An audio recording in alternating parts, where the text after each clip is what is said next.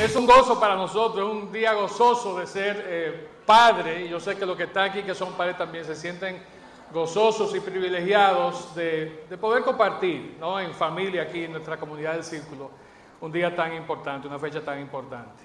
Pero miren qué, qué chévere el día de hoy, ¿no? Es un día especial y le decía yo a la banda antes del servicio, cuando estábamos eh, orando por todo esto, que para mí era un regalo personal, porque el jazz es el género musical favorito mío.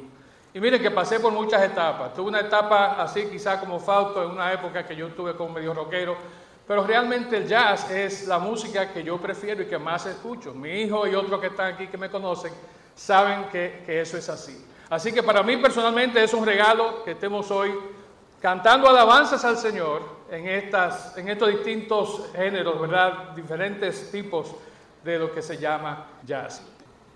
El jazz, realmente para mí lo que lo hace tan diferente y tan variado y tan rico es el elemento de improvisación. Toda vez más música tiene que ceñirse a una partitura y tiene que estar ahí. Miren, el mismo blues, el gospel que nos fascina y es tan, tan movido y tan fuerte, tiene una partitura definida a la cual ceñirse. El jazz tiene un poquito más de libertad y de hecho la esencia del jazz es la improvisación. Es de que hay un momento en el que yo, como intérprete de un instrumento musical, ¿verdad? como músico, puedo inventarme algo que vaya de acuerdo a lo que se esté tocando y que quede chulo y que al final todo eso agregado tenga un valor increíble, un valor total increíble. Y eso lo vimos un poquito aquí, ahorita, ¿verdad? Hubo un, solo de guitarra más o menos, hubo, hubo algo así, ¿verdad? Que se hizo. Pero lo interesante de esa improvisación que escuchamos en cualquier concierto de jazz, con cualquier grupo, es que es una improvisación planificada. Entonces, si bien es cierto que la improvisación es algo que, como dice su nombre, se improvisa, surge en el momento, para que pueda ser efectiva, para que pueda caer dentro del total, del agregado de lo que se quiere estar transmitiendo, tiene que planificarse. De hecho, cualquier solo que un guitarrista, que un baterista, que un eh, tecladista hace, él lo imagina, lo escucha muchas veces en su cabeza y sabe en el momento en que le toca que él va a tocar. Y gran parte de lo que toca ya él lo había escuchado y planificado. Hay un porcentaje pequeño que es lo que surge en el momento debido a lo que los demás músicos están haciendo. Entonces, eso es lo que le da esa riqueza a esta música que se conoce como jazz. Y para mí nos trae una serie de lecciones increíbles acerca de lo que es nuestra vida como seres humanos. Nosotros todos estamos tratando de hacer lo mejor posible, de lucir nuestras mejores galas, como el jazz lo hace con la improvisación, en cada momento, en cada aspecto de nuestra vida. Lo que somos padres definitivamente queremos hacerlo bien. Yo no creo que haya un padre que se proponga en la mañana y dice, hoy yo voy a ser un mal padre. O la madre, o, quien sea. Nadie se propone hacer las cosas mal de manera eh, intencional. Queremos hacerlo bien. Queremos que lo que vamos a realizar caiga dentro del total, de la armonía total de lo que sea que, nosotros hagamos. Eso pasa en el trabajo, eso pasa aquí en la comunidad de fe. Queremos hacerlo bien. Vamos a tener que improvisar porque van a suceder cosas que nos van a llevar a improvisar. Pero el truco, vamos a decirlo así, es estar preparados de antemano, haber visto los posibles escenarios que se pueden presentar para que cuando llegue ese momento de improvisar, nosotros estemos listos y respondamos adecuadamente. ¿A quién aquí no le ha pasado que salen con un plan de su casa por la mañana y el día va totalmente en la dirección opuesta? Amén. Bienvenido a mi día cada día. Por más que no planificamos, muchas veces no sale lo que queremos. La palabra lo dice. Nosotros hacemos planes, pero ¿quién dispone ¿Quién realmente permite que las cosas se ejecuten de la manera que Él quiere que se hagan? Es Dios. Entonces vamos a estar pendientes de eso, vamos a entender eso, que realmente, así como en el jazz, en nuestra vida, hay momentos de improvisación, pero que tienen que ser momentos que hayamos imaginado para que cuando nos toque podamos hacerlo de la mejor manera posible. Para que el resultado final, tanto en el jazz como en nuestra vida, sea uno de armonía, donde todos los que participamos estemos satisfechos, cada uno de los que participan aquí en el jazz o en la vida tiene que hacerse humilde y tiene que hacerse vulnerable. Esas dos cualidades no pueden faltar si realmente queremos convivir y trabajar en armonía y procurar buenos resultados junto a otras personas. Para mí uno de los ejemplos más claros de eso es el matrimonio. No está mi esposa aquí, así que no puedo hacer muchas historias hoy. Lo tengo prohibido. Está mi hijo que se lo va a decir tan pronto yo diga algo. Pero el matrimonio es una negociación diaria, cada día. ¿verdad? Es un, dicen los gringos, compromise. Es llegar a, a un estar de acuerdo a que estamos en desacuerdo. Entonces, para que eso ocurra, tiene que haber humildad, tiene que haber entonces de nuestra parte una gran, gran, gran disposición a ser vulnerables. Quiero compartirles una cita de un artículo, casualmente de una revista de jazz que se llama Downbeat. Y hay un pianista canadiense que yo hace muchos años eh, sigo, lo tengo ahí en mi lista en, Spotify, de mis pianistas favoritos. Él se llama Didi Jackson. Y Didi Jackson hace este, hace este relato, no sé cuánto puedan leerlo, pero yo se lo voy a leer. Dice así, había visto este tipo de músico antes, con un rostro fresco y nuevo en Nueva York. El suplente que contraté de último momento para un trío que estaba armando era un recién graduado de una prestigiosa institución de jazz del sur de los Estados Unidos que había venido a probar suerte como músico en la gran ciudad. El joven fue cortés y profesional, leyó bien e hizo un trabajo aceptable con la música. Pero lo que me impresionó de él no fue lo que hizo, sino lo que no hizo. Para él, el concierto era solo otra oportunidad para tocar y ganar un poco de dinero. Sin embargo, lo que parecía ausente era su voluntad de abrirse y hacerse un poco vulnerable a las personas que los rodeaban, que estaban más preparadas y que si él se lo pedía, le podrían compartir sus experiencias, sus ideas y contactos. Qué oportunidad perdida. Y muchas veces nosotros vamos a las cosas de esa manera, dispuestos a demostrar que sabemos, que estamos preparados. Tú me contrataste para esto, te voy a dar el 100%. O quizá vamos a hacer el trabajo porque yo tengo los conocimientos y habilidades y tú me vas a pagar el dinero. Y como dice aquí Didi Jackson del joven, lo que le sorprendió fue lo que el muchacho no exhibió, que fue vulnerabilidad. Él estaba rodeado en ese momento, en ese grupo de músicos, de personas con mucha más experiencia que él que podían enseñarle increíblemente muchas cosas y darle ideas y ponerlo en contacto con sus contactos. Pero él se limitó a hacer aquella labor para la cual se le contrató. Qué pena, qué pena. Qué pena que nosotros muchas veces perdemos oportunidades de crecer, de relacionarnos, de hacer las cosas todavía mejor por no abrirnos y ser vulnerables a los demás. Y ya usted sabrá por qué usted no se quiere hacer vulnerable, ¿verdad? Muchas veces es porque quizás lo han herido, quizás usted no quiere decir que no sabe, la razón que sea. Pero la realidad es que nosotros no nos hacemos vulnerables y eso nos pasa factura. Hablando sobre este, eh, sobre este mismo artículo, ¿verdad? El, autor Jackson dice lo siguiente, y no, no está en pantalla, lo voy a leer. Dice, es posible que se sorprendan de la cantidad de personas, hablando de sí mismo, a la que me acerqué con sinceridad y con actitud de humildad desde un principio, que estuvieron dispuestas a impartir consejos significativos o proporcionar comentarios sobre mis demos, sobre sus muestras de música, sobre mis CDs, o simplemente dejarme observar los ensayos. Algunos me dieron lecciones ocasionales o regulares, o me recomendaron a otros músicos amigos.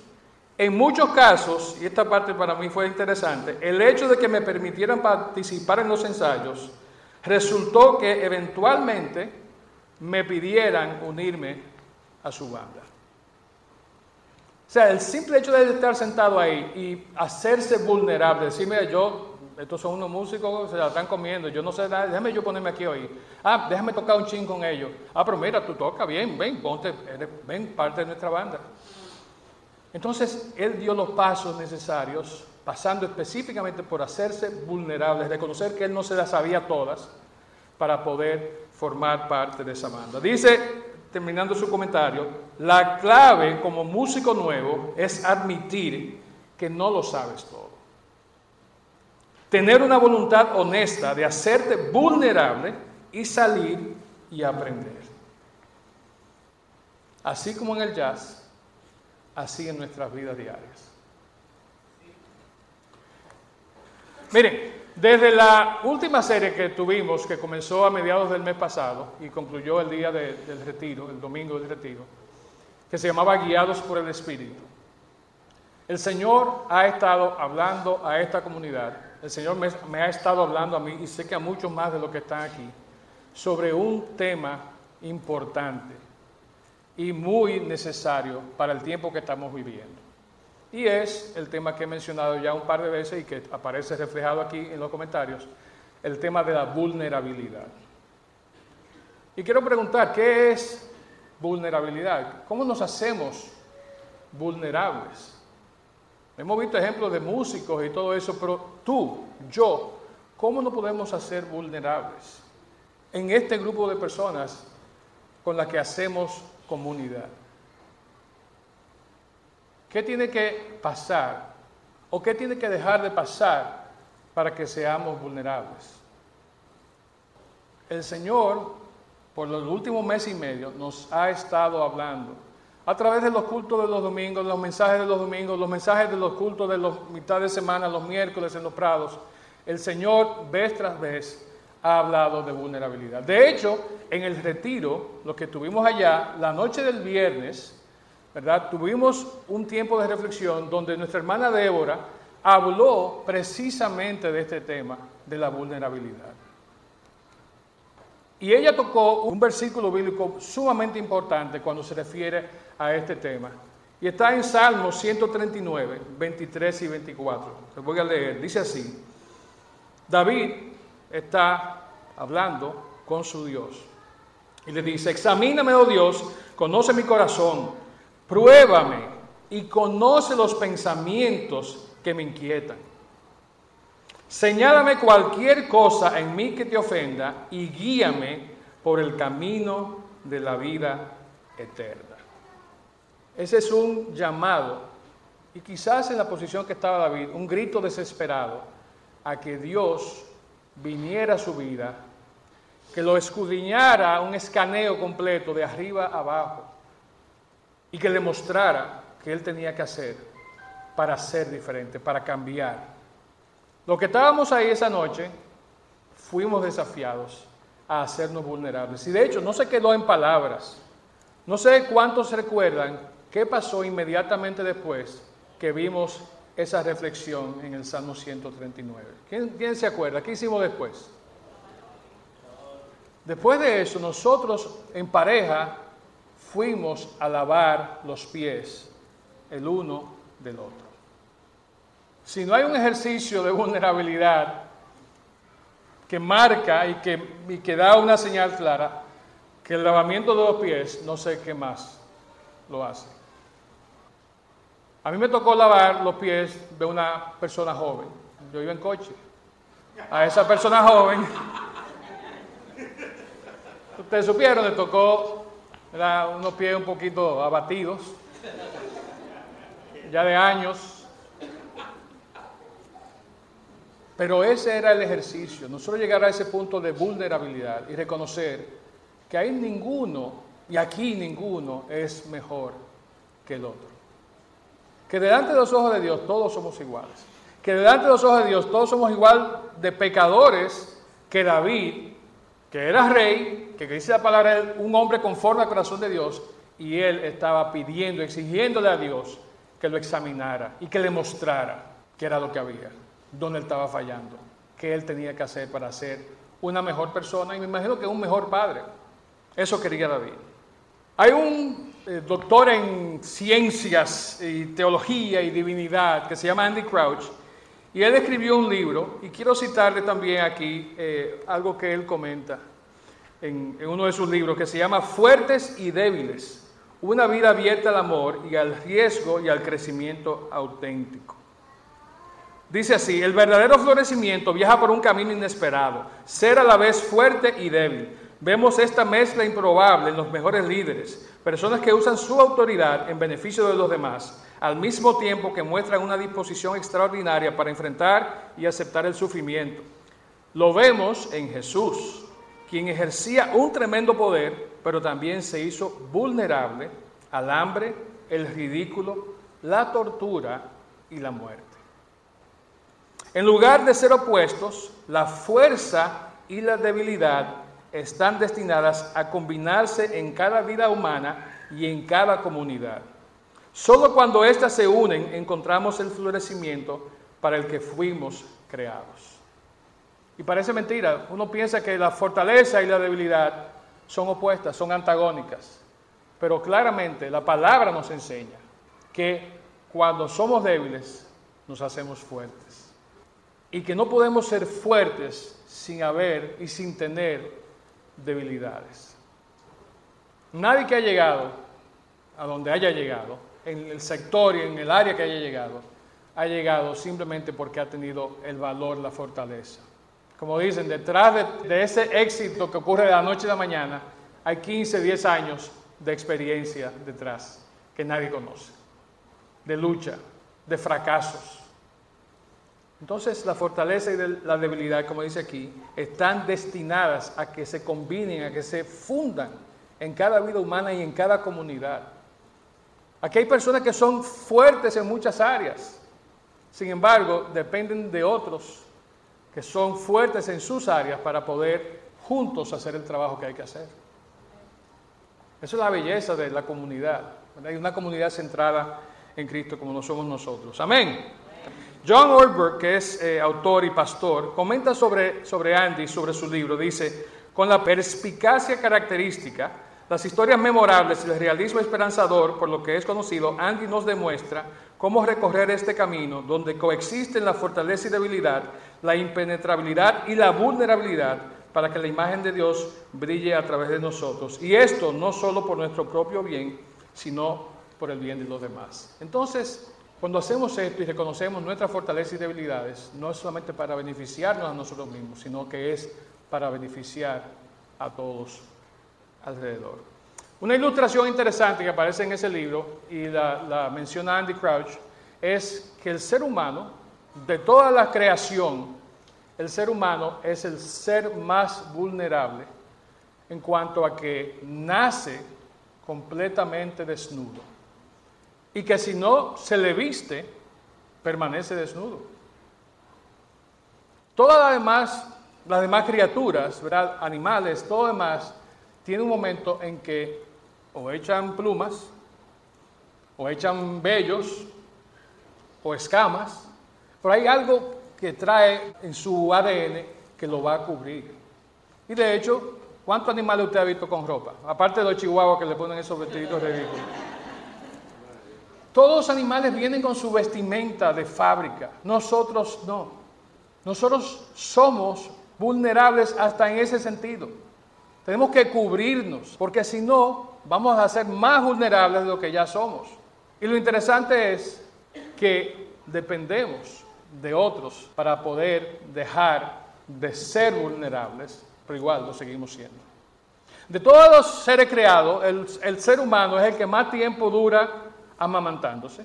Es el que más tiempo dura dependiendo de otro para que le dé comida en sentido general es el que más tarde y más tiempo toma para caminar y es el que más tiempo toma para crecer y madurar. Nos toma años, muchos años, y todavía algunos luchamos con el proceso de maduración, de madurar. Sin embargo, usted ve un caballito que cuando sale del vientre de su madre, ¿cómo sale? Corriendo, huyendo. Una vaquita que si bien es cierto se mamando un tiempo, pero sí digo por ahí, los gaticos, los perros. Nada, no, nosotros duramos un tiempo ahí, cuidado si no hay que meternos en una incubadora. Y cuidado si después no hay que comenzar a poner, y que no hay que cambiarnos la sangre porque la sangre no sé qué cosa. Óigame, queremos mejor ejemplo de vulnerabilidad. Sin embargo, sin embargo, David, que reconoce todo eso, hace un contraste interesante. Y lo vemos en este salmo. Salmo 8, 3 y 4 dice, cuando miro el cielo de noche y veo las obras de tu dedo, la luna y las estrellas que pusiste en su lugar, me pregunto, ¿qué son simples mortales para que pienses en ellos? ¿Qué son los seres humanos para que de ellos te ocupes? Él reconoce esa vulnerabilidad. Sin embargo, unos versículos más adelante, David dice, tú, Dios, pusiste al hombre a cargo de todo. Tú pusiste al hombre a cargo de la creación. Reconoce que somos nada y al mismo tiempo dice, nos diste autoridad sobre todo lo creado. Somos débiles, pero somos fuertes. Dios nos ha puesto en humildad, en vulnerabilidad, pero para que desarrollemos fortaleza y trabajemos, ¿verdad?, para dominar, para liderar su creación. Tú y yo somos mayordomos de la creación del Señor. Tú y yo somos responsables los unos de los otros. Tú y yo, papá, que estás aquí, mamá también, pero ya el día de ustedes pasó. Pero papá, que estás aquí, somos responsables de dirigir la vida de nuestros hijos por el camino que Dios nos está instruyendo a nosotros a dirigir nuestra vida y al mismo tiempo la vida de ellos. La vulnerabilidad delante del Señor expone parte de nosotros que muchas veces no queremos ver y no queremos enfrentar. El simple hecho de como David dejar y pedir que el Espíritu Santo nos examine, como leíamos ahorita en Salmo 139, dice claramente que nosotros tenemos que enfrentar esos temores, esas cositas ocultas, esas cosas que sabemos pero no queremos saber para que el Señor entonces pueda comenzar a hacer la obra transformadora en nosotros. Amén. Voy casi terminando y quiero dirigirme específicamente a los papás. Le voy a pedir a los papás que están aquí que por favor se paren un momentico. Pónganse en pie donde están. Háganse vulnerables un segundito. Dejen que los demás sepan que ustedes son papás. Miren alrededor, mis hermanos que no son padres. Miren todos esos papás que están ahí. Papás, nosotros tenemos una responsabilidad por encima de cualquier otra responsabilidad de las personas que están aquí, sean nuestras esposas, sean nuestros hijos o sean simplemente los amigos que aún todavía no son papás. Y esto que voy a hablar ahora es para ustedes. Se pueden sentar, ya lo hice pasar suficiente vergüenza. Y miren, me incluyo cuando hablo sobre esto, pero nosotros tenemos una gran responsabilidad de abrirnos totalmente a nuestros hijos. Tú y yo como padre tenemos uno de nuestros retos principales, ser completamente transparentes con nuestros hijos y ser obviamente vulnerables.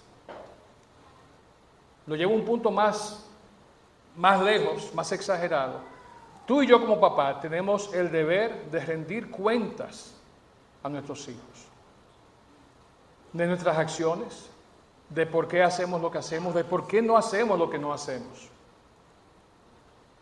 Y yo sé que para muchos que están aquí, escuchar esto es como decir, oye, qué fuerte, yo no tengo que estar dando cuenta a un mocoso de que yo me compré un carro nuevo deportivo, porque ¿qué, qué tiene que ver con yo hago lo que yo entienda, yo hago lo que me da mi gana, soy mi cuarto, yo soy el que trabajo. Sí, pero no. Sí, pero no. Mi hijo está aquí, pena que mi esposa no esté, y mi hija también, la veo por ahí mayor.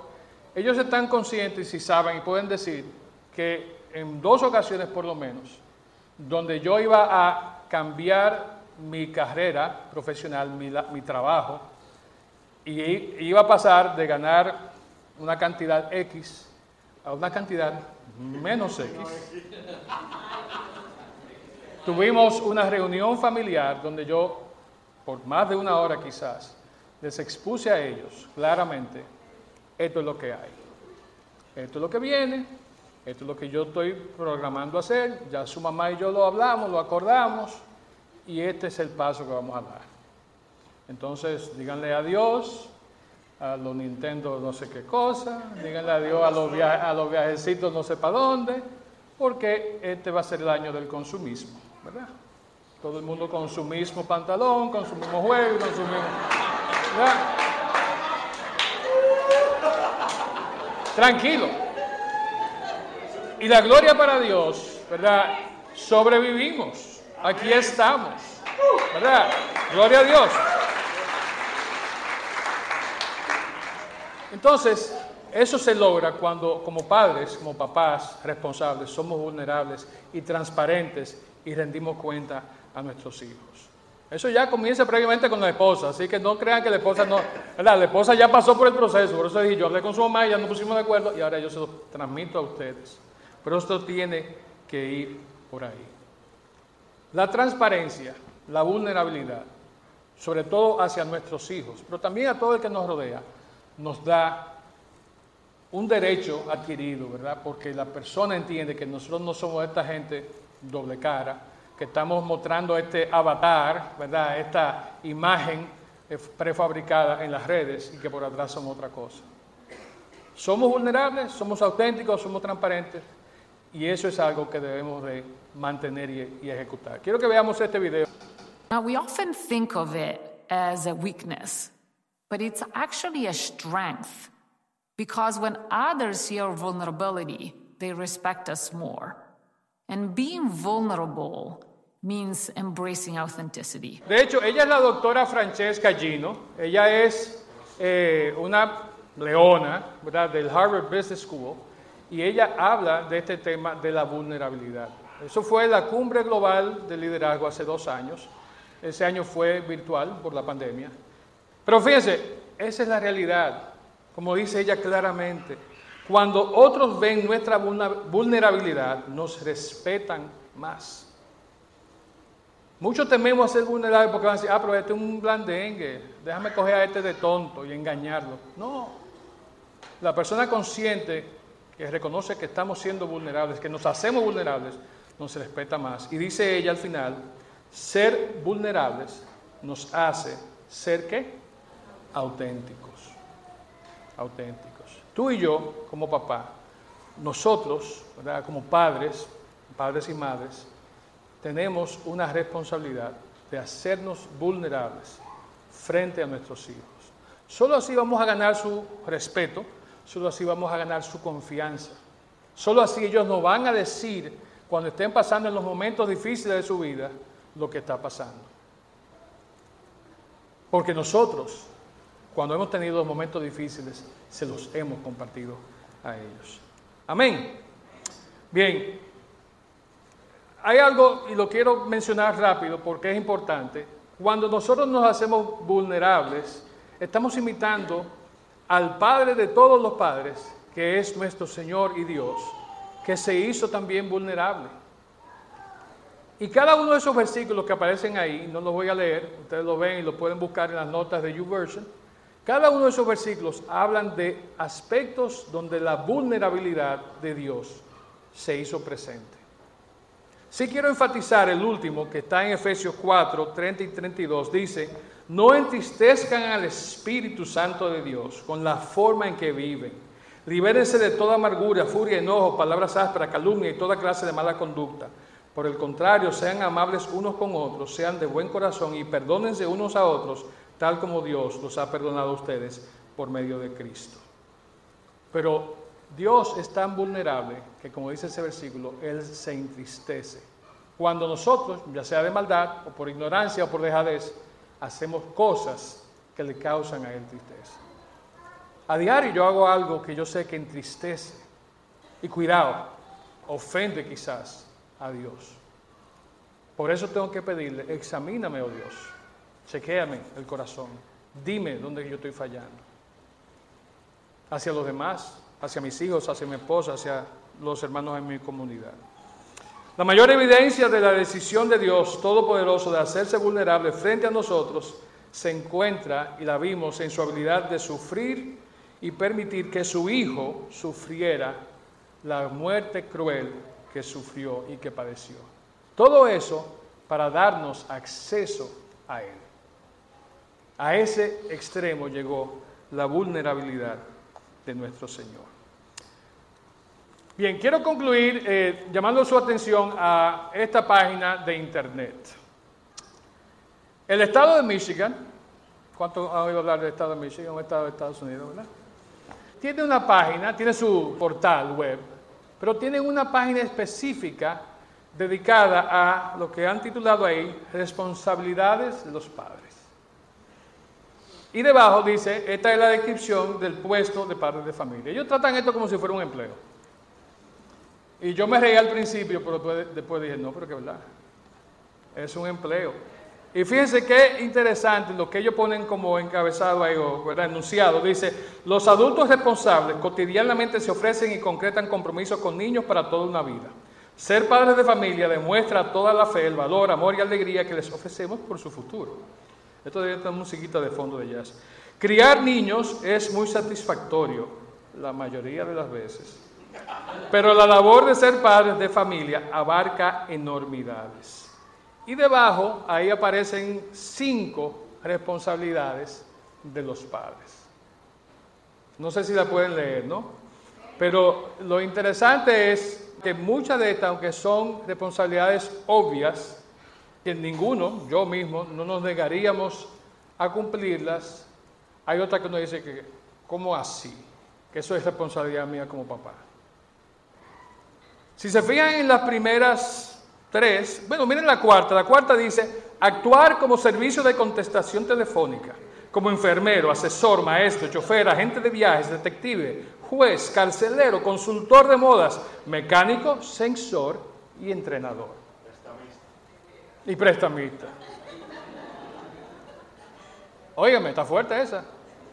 Pero ¿cuántos de nosotros, papás o padres, no hemos sido eso y más? Ahora, las que están interesantes para mí son las primeras tres. La voy a leer porque son importantes. Dice, estar de guardia 24 horas al día, 7 días a la semana, a través de las diversas etapas de la vida de sus hijos. Dos, proveer cuidado y sustento físico diariamente. Tres, proveer crianza espiritual. Chévere. Son reales, son posibles. Papá, digan ustedes, ¿eso se puede hacer? Sí. Esas primeras tres, si las leemos a conciencia, vamos a ver que son nada más y nada menos las principales tres responsabilidades que nuestro Dios, como Padre, tiene para cada uno de nosotros. El Señor no manca, Está ahí 24-7, todos los días, cada día.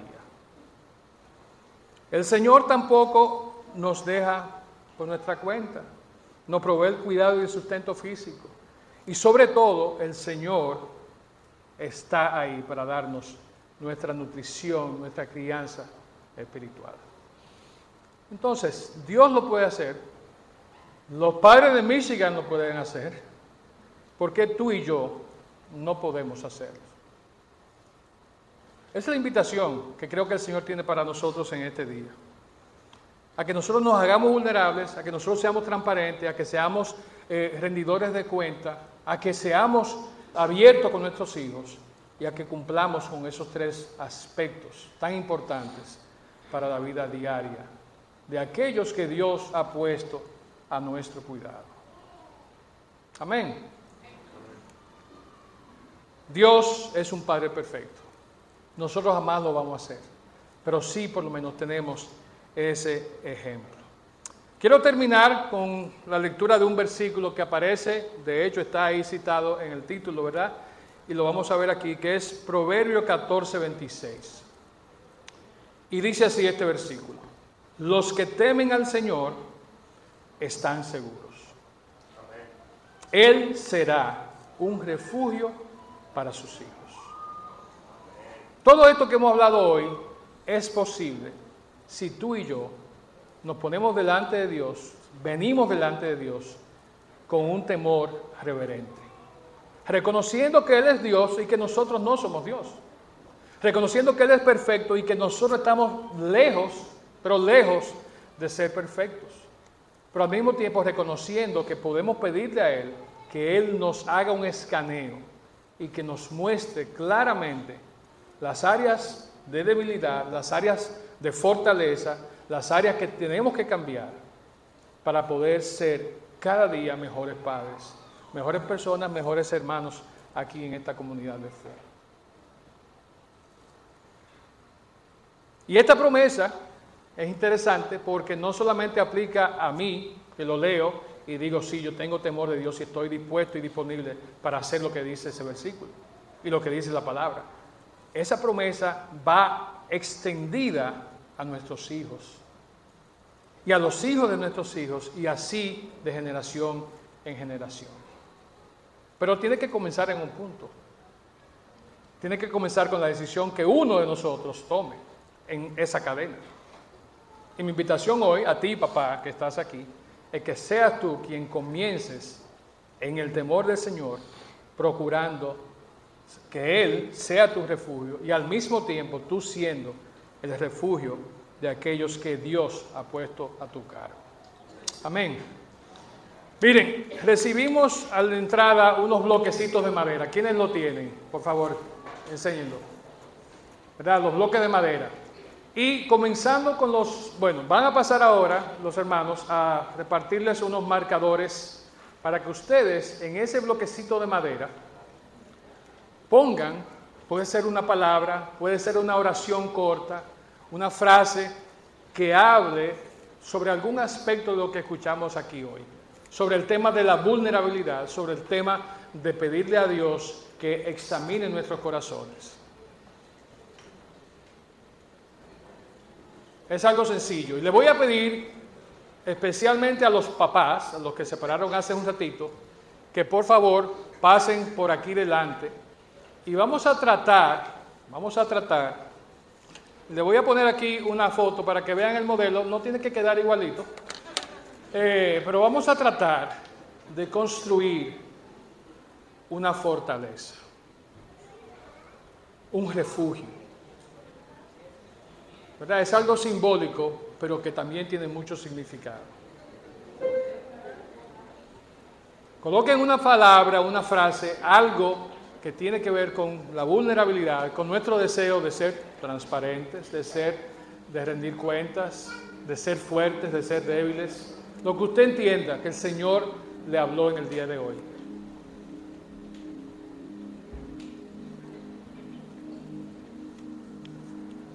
Y si hay un papá que ya terminó, por favor, puede ponerse aquí al frente, a un ladito de la cámara, para comenzar la fila.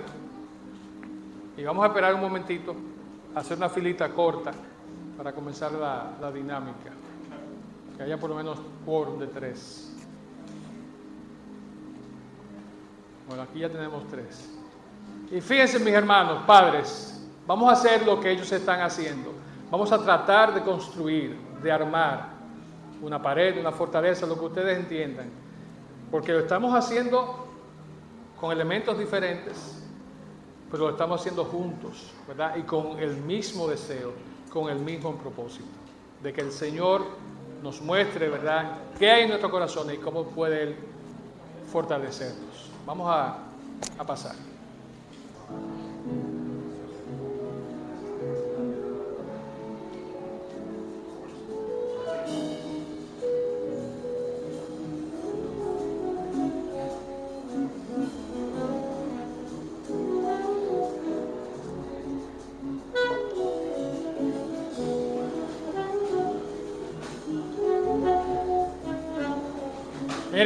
Quizás muchos de ustedes no lo vieron, no lo han visto, pero yo que estoy aquí arriba estoy viendo que muchos decidieron que en vez de ser parte de la muralla, del frente o de la base de la muralla, decidieron ser un bloque que está detrás, sirviendo de apoyo para que la muralla no se caiga.